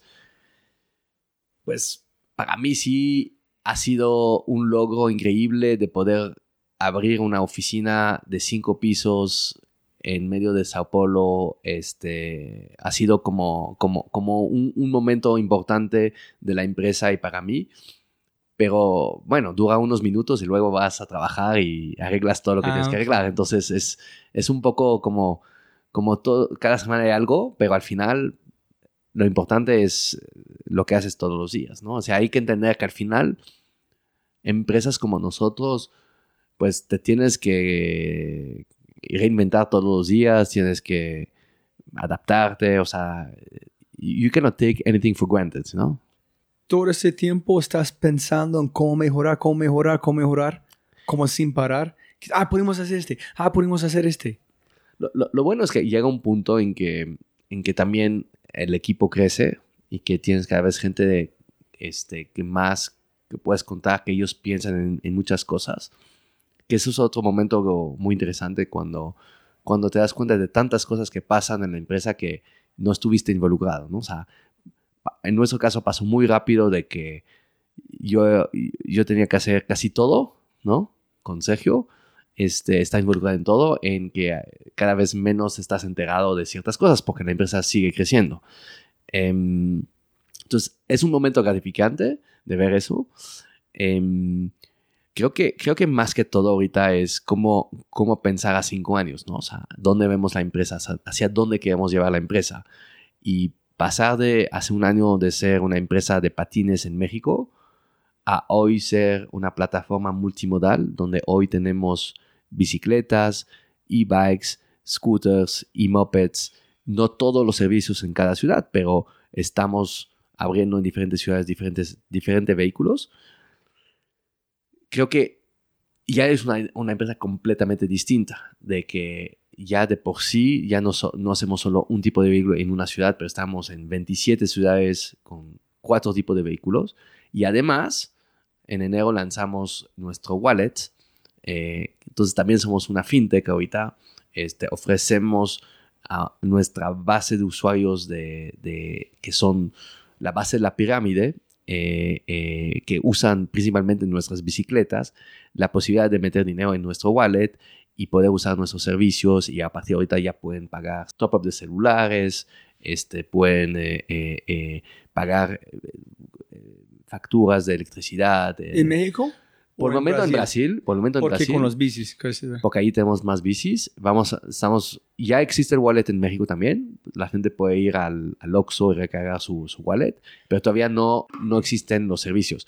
Por eso también este, fusionamos con una empresa que se llama Flinto, que es una empresa de YC también este, que era un wallet en México y entonces ya son parte del equipo y entonces están desarrollando. Entonces, todo esto va, en, ahorita en julio se va a poder hacer casi todo aquí en, en, en, en México también. Este, la idea es desarrollar esto en toda la región, ¿no? O sea, ¿Y cuando ustedes hicieron la fusión, cómo se llama la empresa amarillo en Brasil? Yellow. Yellow. Y ustedes ahorita es Grow, ¿cómo se llama? la empresa, ustedes cambian el nombre hasta... No, la, o sea, la, la, la, holding se llama Grow, o sea, que es la fusión entre Green y Yellow, pero vamos a mantener la marca Green, que es una marca que ya está en siete países como para el público. ¿Y los bici van a cambiar color a Green? Poco a poco, o sea, no, no, okay. no buscamos este... No, no, pero van a cambiar. Sí, con el tiempo. Y con esa idea solamente fue, listo, si llevamos Green con los patines hasta el final, solamente es suficiente cantidad de personas, suficiente cantidad de capapatines que vamos a hacer, no podemos crecer más. Tenemos que ofrecer más cosas en expandir o es imposible para nosotros, nosotros seguir escalando. Sí, y más que todo que yo creo que el patín ahorita es un buen vehículo, pero en el futuro van a tener otra, va a haber otro tipo de vehículo mejor para dependiendo cualquier circunstancia. Este, vehículos que permiten tener dos personas, este, bicicletas para, para, atacar un mercado también por un costo más bajo, este, bicicletas eléctricas que te permiten ir un poco más lejos en ciertas ciudades y mopeds que son para distancias ya de 5 a 10 kilómetros. Entonces, ¿cómo, ¿cómo hacemos para ofrecer un, una solución completa al usuario y no solo una solución por un usuario, ¿no? Un tipo de usuario. Y, y también hoy vemos como como la movilidad es una manera de entrar en el tema del, de, de, de, wallet, ¿no? Eh, es interesante que muchos de nuestros usuarios no tienen o tienen acceso muy limitado a una tarjeta de débito o crédito. Entonces, por lo mismo, eh, necesitamos el wallet para que esa gente use nuestros servicios, donde pueden depositar efectivo. Esa es la realidad por 60-65% de la población de América Latina. Entonces nosotros vimos una gran oportunidad para nosotros ofrecer este, un wallet a esos usuarios. Y somos la primera vez, por muchos de nuestros usuarios, que usan un, un dinero digital. Antes de esto, todo lo hacen en efectivo. No, en, no te en, necesitan. En catalizador fue el patín. El patín, la bici, Transporta o sea, algo, transportación. sí, algo que no puedes meter efectivo adentro del patín o de la bici, ¿no? Como no puedes meter ahí efectivo, pues la única manera de poder usarlo es depositar dinero en el wallet. Wow, qué chévere. Qué bueno has pensado en ese, ¿no? Imaginando, vamos a hacer como patines, pero vamos también un billete para esta gente pueden como bancarizar, tener como más más historia de crédito para podemos empezar a vender esta información a un banco, para ellos pueden como dar una tarjeta de crédito para crecer su negocio, en todo a través de un patín. En realidad, eh, no es muy distinto de cualquier otra empresa tecnológica que conocemos, ¿no? O sea, muchas veces empiezas con una cosa como Google empezó con, con el search y vas desarrollando cada vez más productos y así te vuelves una empresa tecnológica. Y yo creo que em, nuestra aspiración como empresa es volvernos una empresa de tecnología que ofrece accesibilidad a nuestros usuarios, ¿no? Accesibilidad en tema financiero, accesibilidad en tema de movilidad em, y generar esa relación con nuestros usuarios que, que- que pueden confiar en la marca, ¿no? Y Green Wheelchairs, ¿ay? Pues deberíamos, deberíamos este, ofrecer con, con el patín, conectarse. ¿Hay una forma de adoptar un patín? o Sí, sí, sí, se podría. El, el gran problema para nosotros en la infraestructura en América Latina, que es, sigue siendo eh, eh, eh, en algunos casos eh, no óptimo, en, en- en cierta medida mucho mejor que en Estados Unidos en muchas ciudades. O sea, hay muchos más bike lanes en Bogotá que en muchas ciudades de, de Estados Unidos, este, pero todavía se puede mejorar. Y parte de nuestra misión también va a ser de cómo ayudamos a, a que esto suceda, ¿no? Creo que la, la gente, la- la- mucha gente nos decía, no, pero no va a funcionar porque falta infraestructura. Yo- nosotros pensamos al revés. Como hay usuarios, ahora hay necesidad de infraestructura, ¿no? Hace un año cuando, cuando viajé a, a- a Sao Paulo por la primera vez, tú veías bike lanes enormes, este, vacías, ¿no? Con muy poca gente utilizando. Y si vas a Sao Paulo ahorita, hay traffic jam, hay tráfico de patines y bicicletas en las bike lanes. Lo, lo único que ahorita mandamos como, como, mensaje al gobierno es necesitamos más, más bike lanes, ¿no? Este, porque la gente lo usa. Eh, y, creo que eso es importante. Y cuando voy a Bogotá es lo mismo. Eh, veo los bike lanes ahorita y los ves llenos de, de bicicletas, de, de- de patines, etcétera. Pues eso incentiva que van a poner más. Pero hace un año también en Bogotá, pues era muy limitado la gente que los utilizaba. Entonces, ¿por, qué poner más, no? Hablando de experiencia usuario, cuando ustedes arrancaron con la patín, el patín, ¿cómo definiste tamaño, color, qué exactamente las ruedas? ¿Cómo definiste la especificación de este patín para la gente?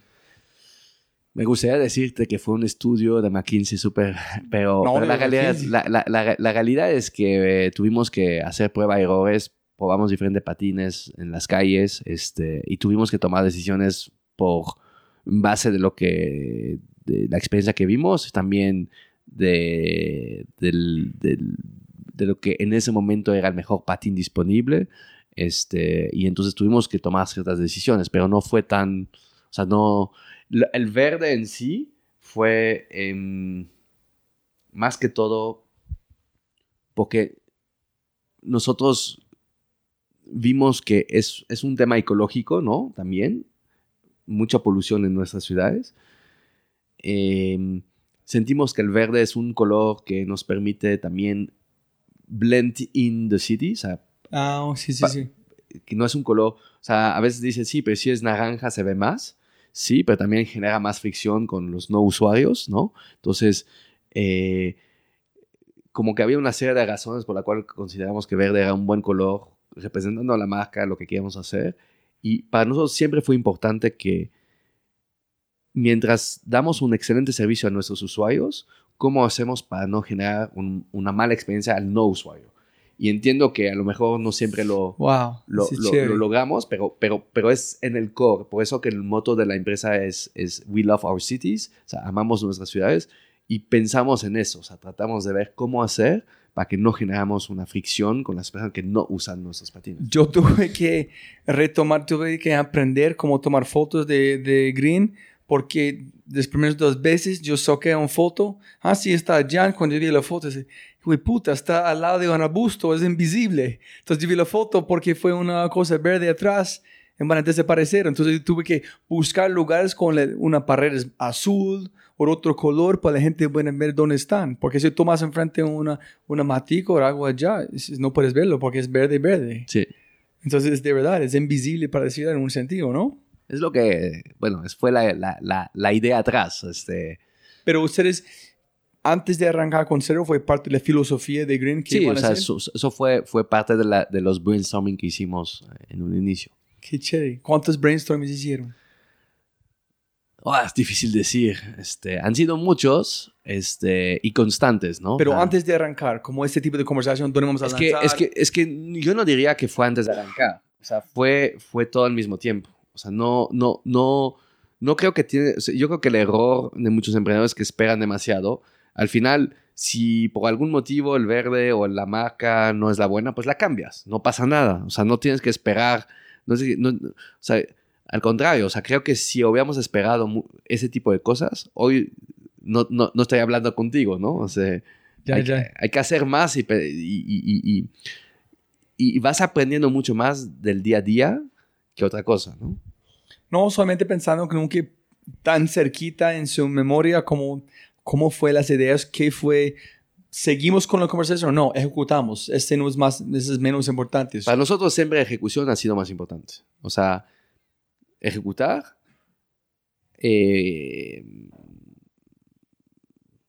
y más bien permitimos que nos equivocamos y rectificamos. Aprendes de tus errores. O sea, creo que como emprendedor la, la mejor calidad es ser, es, ser self-aware, o sea, consciente de ti mismo, de, de- lo que va bien, lo que va mal, no engañarte a ti mismo. Y lo más importante que si tienes esto, pues sabes en qué estás fallando y lo vas y lo rectificas. Es totalmente eh, normal y bien que te equivoques. Lo que está mal es no verlo o no querer verlo y no rectificarlo. Entonces, muchas cosas que- que- que no funcionaban y tuvimos que rectificar y cambiar, ¿no? Eh, no me preguntas cuáles. ¿Por qué no? No, Ahorita quiero saber. Pues, ¿Cuál, fue, cuál, cuál fue el fracaso más pucha? Pues uno fue, la, decidimos lanzar en, en- en- Monterrey, ¿no? Eh, entonces mandamos patines allá. ¿Es, es es una ciudad bastante grande? Es ¿Por una- qué Monterrey? Es una ciudad de 10 millones de habitantes, la segunda ciudad más importante de México. ¿Guadalajara no es? Guadalajara es tercera. Ok. ¿Cuántas personas ya? ¿Cinco o seis? Como, sí, como 6, 7 en Ok. Guadalajara.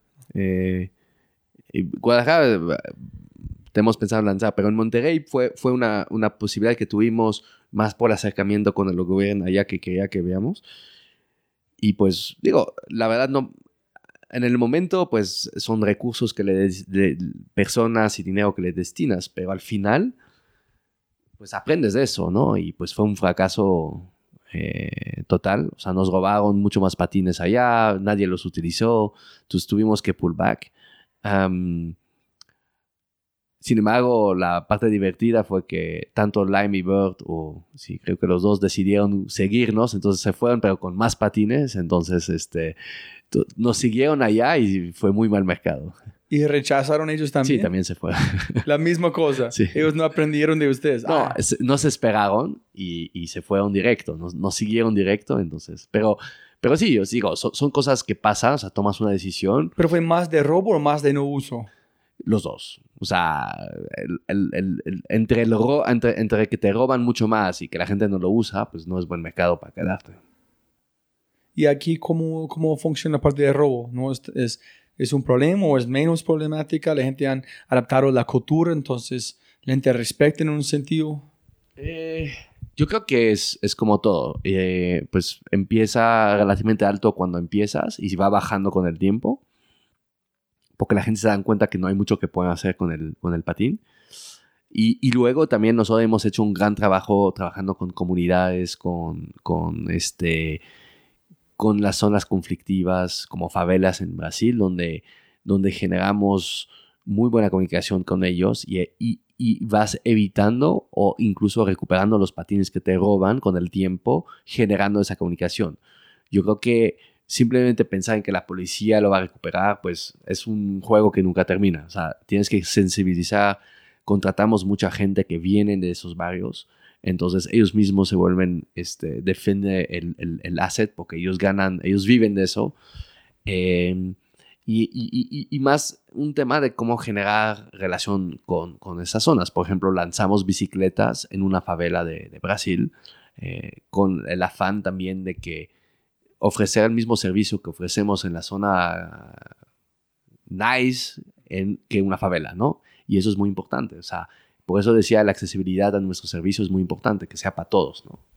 Eso es muy chévere. Nunca he pensado en, en ¿este es algo que tú aprendiste en, en, tiempo real o algo que tú pensaste? Que es muy chévere que fuiste allá a educar a la gente. Queremos que ustedes tengan esta oportunidad, pero tienen que respetarlo. Queremos que en, en, involucrar a la gente, que no se sienten que es algo para la gente de afuera, en destruirlos. No, ese es nosotros también. Ese es he pensado en la parte sociológica que, que Ya, hiciste. eh, Lo primero que hicimos como empresa es pensar cómo, cómo haces un servicio, cómo haces algo que al final le conviene a todos. O sea, nosotros en un mundo ideal, pues quieres que a, a todo el mundo que interactúa o no con el patín le beneficia, ¿no? Y, y si logras hacer esto, es como game theory, entonces, este, pues en- tienes un negocio perfecto, ¿no? Porque todo el mundo le ve beneficio. Entonces, lo tratamos de hacer en todos los, en todo lo, en todo lo que se puede. No, en, en San Francisco, en la tienda de Apple donde trabajé, ellos en un punto quitaron todos los cables de los ratones, de los teclados, de todo. Y los robos, el nivel de robos bajó.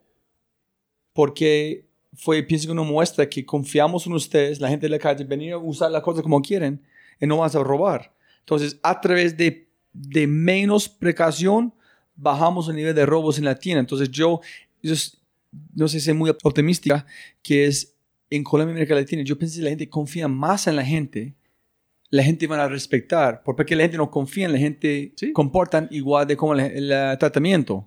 No, a ver, tú puedes hacer un negocio solo para algunos ricos en algún lado y entonces no involucrar a nadie más, entonces vas a generar mucho más fricción con diferentes actores. Por ejemplo, nosotros trabajamos con los restaurantes, mom and pop shops, o sea, todas las tienditas y así, que nos guardan los patines, que los cagan, ganan de esto, generamos food traffic, entonces son parte del ecosistema y no lo ven como algo malo. Si simplemente vas y dejas un patín tirado enfrente de un restaurante, se va a enojar. Y yo entiendo, ¿no? ¿Por qué va a permitir eso? Pero si él gana de esto y le ve beneficio de esto, pues entonces te va a apoyar. Entonces lo tienes que pensar en cada, a cada nivel, cómo generas valor a todo el mundo adentro de, de- de la cadena para que todo el mundo participe de esto. Ese es un aprendizaje constante. Es un aprendizaje constante, pero tiene que venir des- desde el core de la empresa, ¿no? Ok. Las últimas preguntas. ¿Tienes dos o tres libros que quieras recomendar a la gente que deben leer? Hay muchos y, y por general el libro es siempre el que, que- que estoy leyendo en el momento. es el que- hágale, hágale. Ahorita estoy leyendo Range, eh, que, a ver, ¿cómo, cómo, cómo? ¿Tú lees digital? Le- leo digital? E- Este de casualidad lo compré no digital. Em, a ver, ¿dónde lo tengo? Range de David Epstein. Eh, eso lo compré, lo compré en duro. A veces de, repente me gusta comprar un libro y poder desconectarme de, de- del mundo, pero, pero me gustó mucho porque es Why Generalists Triumph in Specialized Worlds. Entonces estamos entrando cada vez en cosas más especialistas, pero ser generalista también en ese mundo es importante. Muy bueno, apenas lo empecé. Eh, pero si no, para, para mí, este, diría que de los libros que leí últimamente que más me ayudó, especialmente en mi empresa, ha sido el libro de Elad Gil, el de High Growth Handbook. Ajá, Um, que. Es muy buen libro, muy, muy, muy. muy- es, es un poco, la- yo diría, lo que sigue el Zero to One de, de, de, em, de Andreessen, ¿no? El Scaling Starter from 10 to 10,000, ¿no? Entonces, este, eh, es muy interesante, muy buenos conceptos. Es un libro que leo de repente otros pasajes, de repente, con, conforme que avanza la empresa, me tiene más sentido para mí, pero me gustó mucho. Lo recomiendo. Listo, el peor o mejor consejo que has recibido. creo, creo que la capacidad de, de, como persona, no solo como emprendedor, pero como, como persona, es poder recibir consejos que son contradictorios, pero tú sabes sacar lo mejor de... O sea, no, no tomar nada por granted, pero por otro lado tampoco aceptar todos los consejos. Yo creo que de las personas que más respeto me han dado buenos y malos consejos, porque todo depende este, eh, eh, la circunstancia en el momento. Sí. Y creo que cada uno tiene que tener el criterio de decir, eso me aplica o eso no me aplica. Eh, muchas veces lo que en algunos momentos yo pensaba era un mal consejo, con el tiempo puedo ver que sí era un buen consejo. Y, cosas a veces al revés, ¿no? Que piensa que es un buen consejo y luego resulta muy mal. Entonces, yo creo que hay que ser más crítico, ¿no? Sí, posiblemente nunca he pensado en eso, es muy chévere. Posiblemente no hay mal, malos o buenos consejos, solamente momentos donde es uno o el otro. Sí. Todos del momento que recibe la información. Porque me imagino que la gran mayoría de gente no, están, no tiene malas intenciones, no quieren que tú fallas. Exacto. Solamente su experiencia es dando algo que tú piensas que puede ayudarte. Pero momento en contexto puede ser Y a, a lo mejor no tiene el contexto perfecto para entender y, y basado sobre su propia experiencia, que no necesariamente la misma. Y toda la gente que ha hablado sobre YC han dicho que es, ellos ayudan a uno mismo preguntar, ser mejor con sus preguntas. Entonces Bueno, ellos no que- dan consejos. Que- Creo que la, la gente se equivoca pensando que entras a YC y que te van a dar respuestas. No, te van a hacer más preguntas. Pero hay tanta experiencia ya y los diferentes partners opinan distintos y a veces hasta frustrante de, de que te dicen cosas contradictorias. Y creo que eso te hace mejor como emprendedor porque te obliga a pensar más y a tomar la decisión que tú crees la mejor, ¿no? Em, pero se vale, o sea, yo creo que ahí aprendes como gente, dos personas súper inteligentes con mucha experiencia pueden opinar completamente distinto, ¿no? Súper, súper. Y si pudieras poner una cartelera enorme enfrente del aeropuerto internacional aquí en México, ¿qué mensaje pondrías? Wow. Use green. no, no, pero no puede ser mercadeo, no puede ser mercadeo. Em, o sea, creo, que el problema de, de- del ser humano en general es el miedo a fracasar. Todo el mundo no hace muchas cosas por el miedo de que no funcione. Y, y creo que es parte de nuestra educación desde chiquito. Lo veo todos los días con mi hijo y le empujo mucho a que fracase. Y a veces eh, hasta puedo ver duro cuando no lo dejo ganar y así, porque para mí la lección no es de ganar, es, es cómo aprender a perder o a fracasar, cómo te hace mejor y cómo es parte de tu día a día, ¿no? Creo que en el emprendimiento es, esto es muy importante, aprender de los errores, aprender que el fracaso puede ser bueno, ¿no? Em, para hacer cosas grandes tienes que aceptar que el fracaso es parte de, y es mejor fracasar hoy que en seis meses. Entonces, lo, lo- ah, es muy difícil porque el- entra el nivel de ego y, y, y- y cómo lo admites y cómo lo dices. Creo que para esto, si me preguntan por qué Estados Unidos es mucho más avanzado en tema de startup de tecnología, es porque ya accept, por lo menos la parte de los emprendedores aceptan el fracaso como parte de, de, de hacer este, su empresa, ¿no? Súper. Y el mejor aprendizaje que has aprendido en los últimos dos años con ser un emprendedor otra vez, pero a este nivel de crecimiento, a este nivel de como exponencial. ¿Qué has, qué has aprendido que han cambiado su chip total? Buah, han sido tantas cosas. Este, es difícil pensar en uno. Em, Porque tú viviste algo, es- viviendo algo que es, es muy raro. I mean, es pues, más común ahorita, pero en dos años de nivel que estás creciendo, que estás haciendo, es, me imagino que tuviste cambia su chip completamente, es en el otro lado del juego. No estás más invirtiendo, estás invirtiendo en uno mismo. hay, hay, hay la parte, este, te diría, todo lo que aprendí, trabajar con gente increíble, crecer, poder levantar capital y crecer el negocio. Creo que la parte difícil es entender que esto viene con sacrificios, ¿no? Y que lo que me doy cuenta cada vez más es, no existe mucho más porque yo no creo que mucha gente esté dispuesta a hacer esos sacrificios. Y esos sacrificios no lo puedes tomar solo, los debes eh, tomar como familia. O sea, yo llevo un año que viajo cada semana. Em, Vas a viajar otra vez, ¿no? sí, o sea, viajo cada semana. no porque quiero, pero por la necesidad, especialmente en un negocio donde estamos en tantos países. Em, muy importante de tener el respaldo de tu familia, que lo acepta, tomar una decisión en conjunto, saber en qué te estás metiendo y estar dispuesto a hacer esos sacrificios. La gente quiere la parte glamour del emprendimiento, pero no quiere la parte negativa que viene con. Y cualquier emprendedor que conoce, que yo conozco, que ha hecho cosas eh, eh, muy relevantes, pues viene con ese, ese, sacrificios. Em, yo creo que es importante como aceptarlo y entenderlo y platicarlo con, la familia, pero, pero viene con, viene con el, la parte eh, padre de crecer y de, tener un... un yo me siento como igual en el sentido que me siento muy bipolar. Estoy aquí de momentos tan especiales para mí aprender de vos, pero voy a salir de aquí y decir, ay, mis hijas, estoy en México, no pueden eh, disfrutarlo porque mi familia está allá, pero estoy disfrutando al mismo tiempo. Entonces, es como una montaña rusa de emociones. Muy, muy difícil, especialmente cuando tienes hijos ya un poco más grandes. Este, es, es, es un tema no fácil, pero necesario. Y creo que por eso también hay tan poco eh, empresas así, porque no, yo, yo, no creo que todo el mundo debe o, o, quiere tomar esos, esos, esos eh, sacrificios. Es porque ellos no tienen una razón superior, un propósito para hacerlo.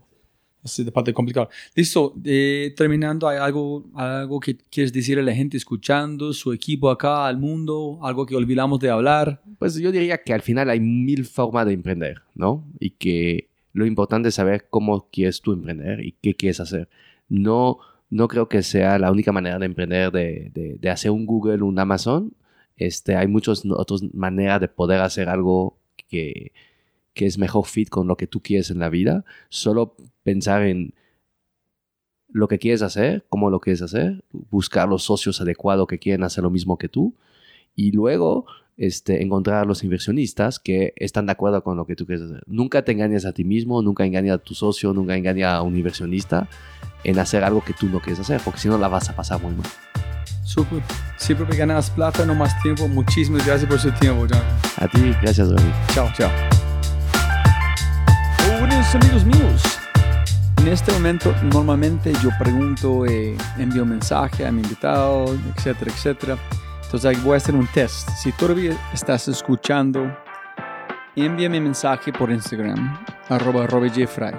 Un mensaje sobre este podcast y posiblemente voy a regalarte un premio muy especial. Pero me imagino nadie está escuchando o vamos a ver quién está escuchando este punto. Entonces, otra vez arroba Jeffrey en Instagram. Sí, dispara un mensaje diciendo algo que aprendiste sobre este podcast, que piensas y hablamos por allá a ver si, si hay un premio fenomenal, maravilloso para vos. Y con ese como siempre, por favor, si tiene un momento, Jonathan Lewis, envíe un mensaje a Green, todos, una reseña iTunes, etc. Y les quiero mucho. ¡Chao!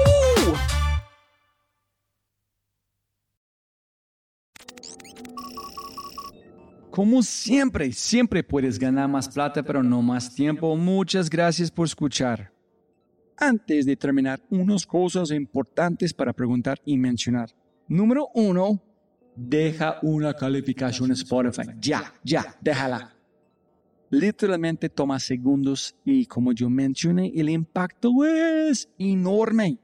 Además, estarás garantizado de sentirte increíble el resto del día. También estamos produciendo todo el contenido en YouTube. El canal es espectacular. Tengo mi newsletter Conejo Blanco, las notas del podcast y los enlaces, las transcripciones. Nuestro otro podcast, Matamos Preguntas, escúchalo. Y más se puede encontrar en thefryshow.com. Y si quieres enviarme un mensaje o patrocinar el podcast, puedes enviarme un mensaje usando cualquiera de mis redes sociales con mi nombre a Robbie J. Fry. Gracias, abrazo grande y sigue escuchando.